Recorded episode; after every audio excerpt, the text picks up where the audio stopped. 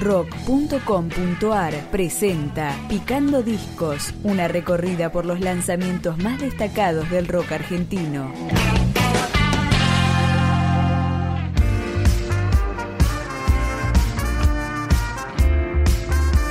La banda 1915 nos trae acá Bandera, su segundo disco, con producción del grupo junto a Guille Salort.